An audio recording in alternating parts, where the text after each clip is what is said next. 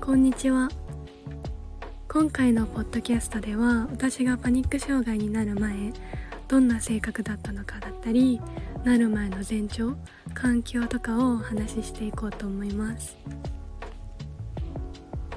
まず私の性格なんですけど結構人見知りで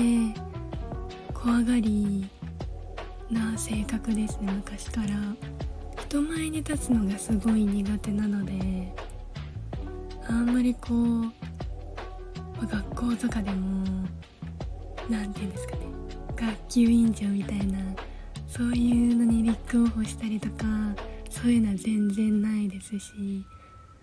結構初対初対面の人はそんな話すの苦手ではないんですけど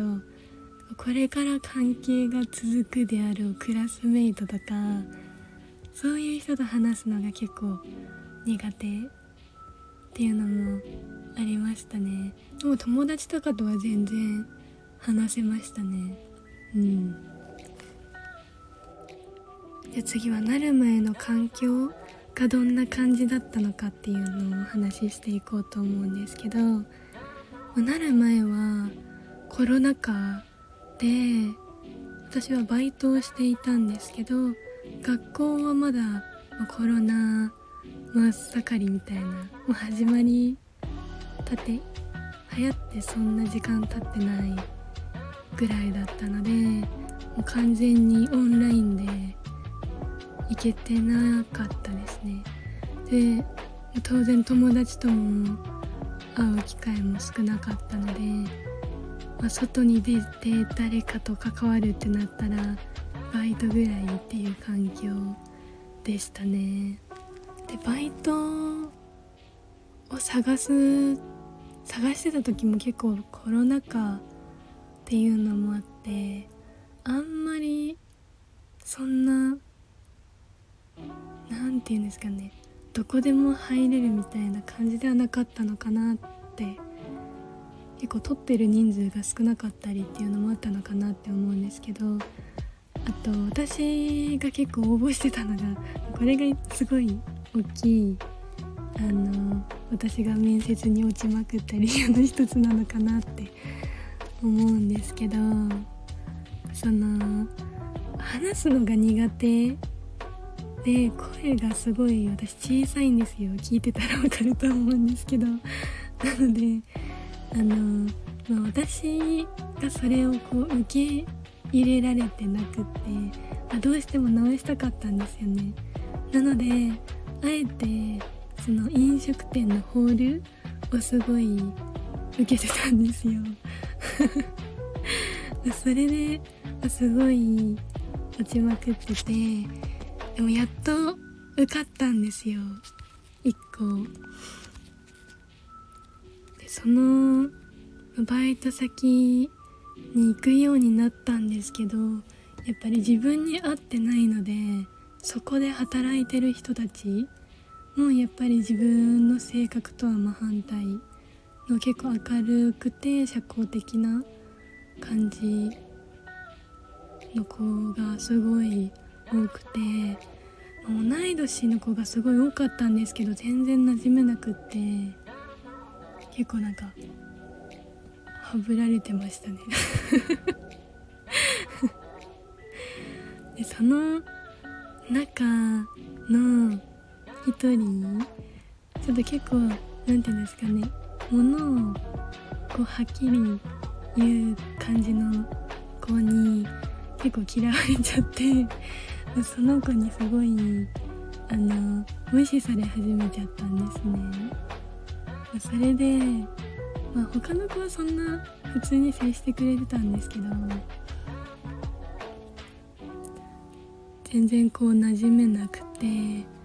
そのバイトの仕事に関してもなんか自分のやってること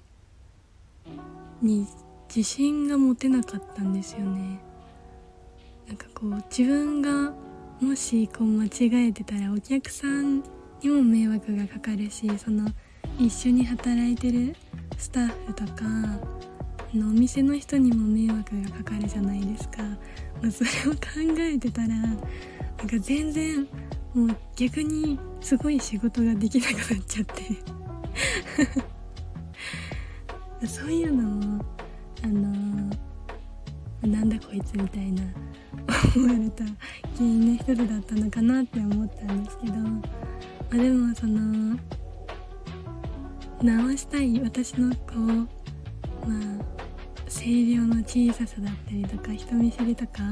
そういうのを直したいなって思ってる自分がいたので無理して頑張っちゃってたんですよね。でもそれが原因？で結構ストレスが溜まっちゃったのかなっていうのは思ったりしてますね。であとコロナ禍でその友達と会ったりとかストレスを発散する機会が少なくなっちゃったのも原因の一つとしてあるのかなっていうふうに思いますね。でそのパニック障害になる前兆、ま、今考えたらあれ前兆だったなって思うことがいくつかあってあのバイトにこう行く前に必ずお腹を壊してたんですよ。であとも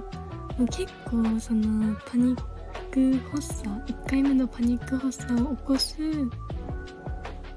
くらい前かな。うーん1ヶ月前かそこら辺ぐらいになってくるとなんか息苦しさ吸なんか意識してないと呼吸ができないみたいな。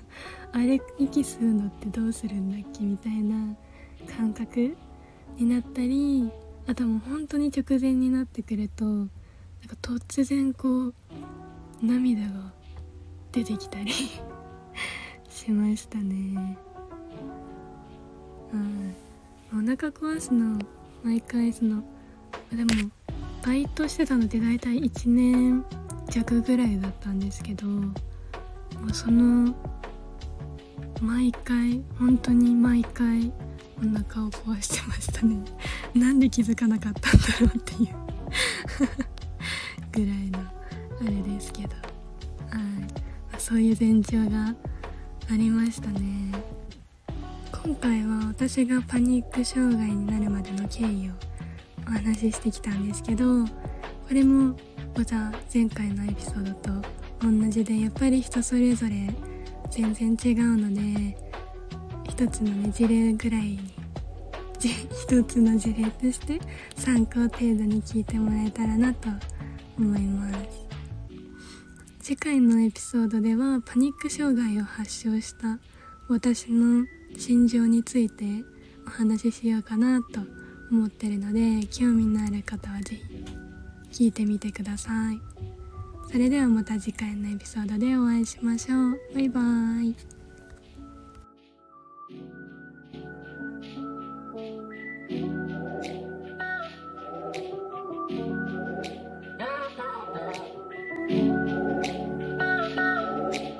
うん。